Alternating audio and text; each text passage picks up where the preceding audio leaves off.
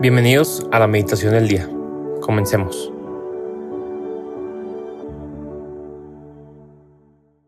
En el nombre del Padre, del Hijo y del Espíritu Santo. Amén.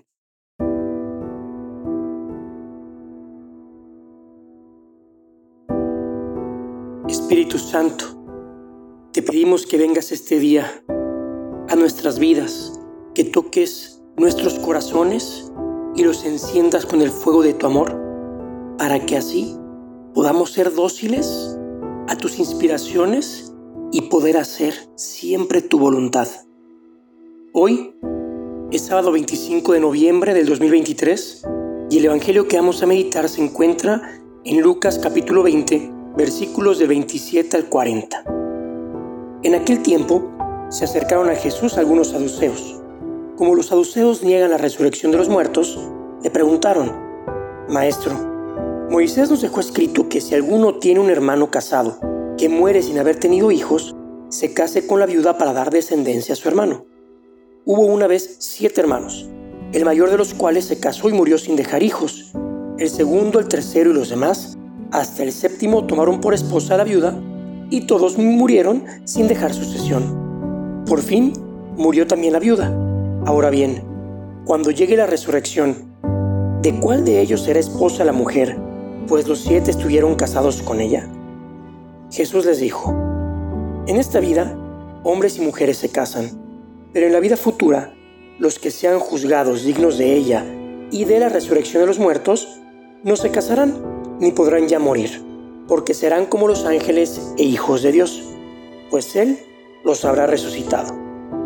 Y que los muertos resucitan, el mismo Moisés lo indica en el episodio de la zarza, cuando llama al Señor Dios de Abraham, Dios de Isaac, Dios de Jacob, porque Dios no es Dios de muertos, sino de vivos, pues para Él todos viven.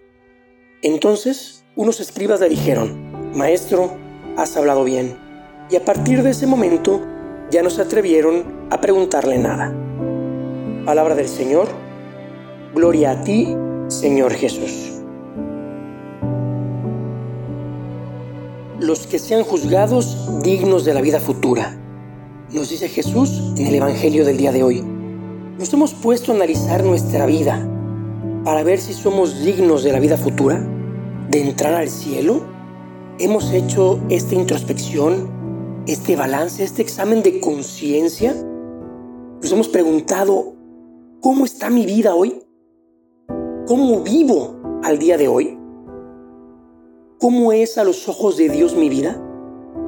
Muchas veces damos por sentadas las cosas.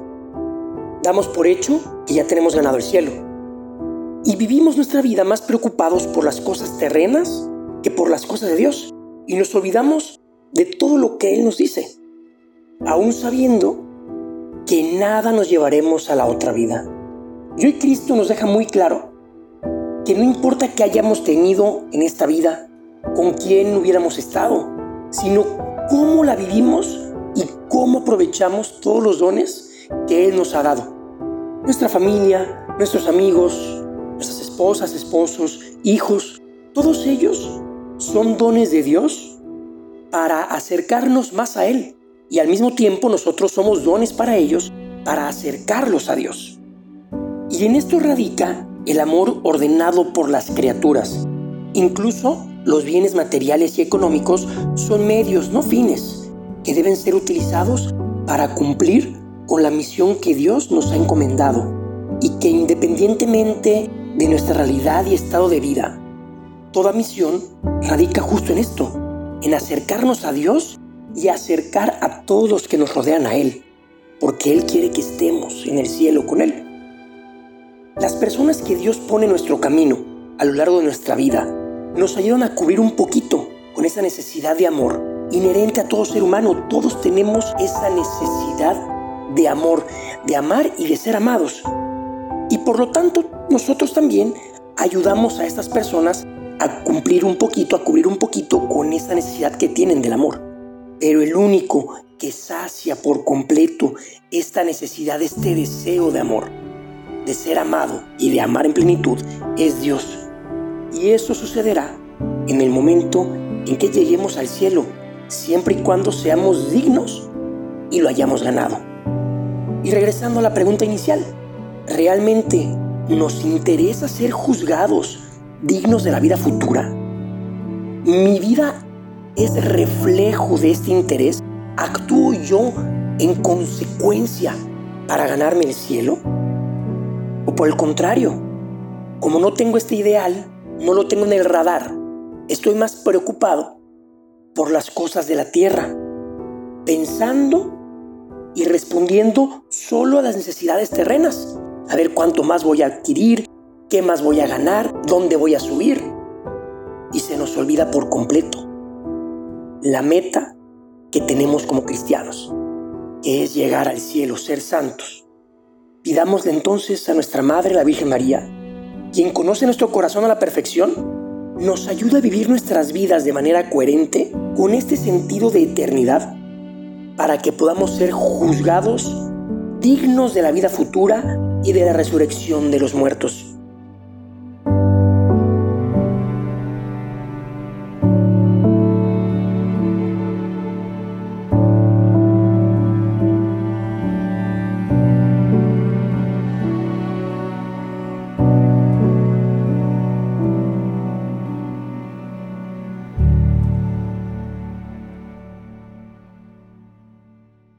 Te damos gracias, Señor, por todos los beneficios recibidos, a ti que vives y reinas por los siglos de los siglos. Amén.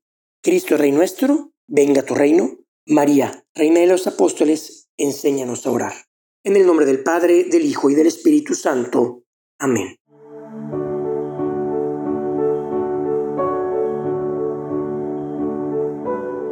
Permanece meditando lo que más te haya llegado al corazón. Nos escuchamos mañana.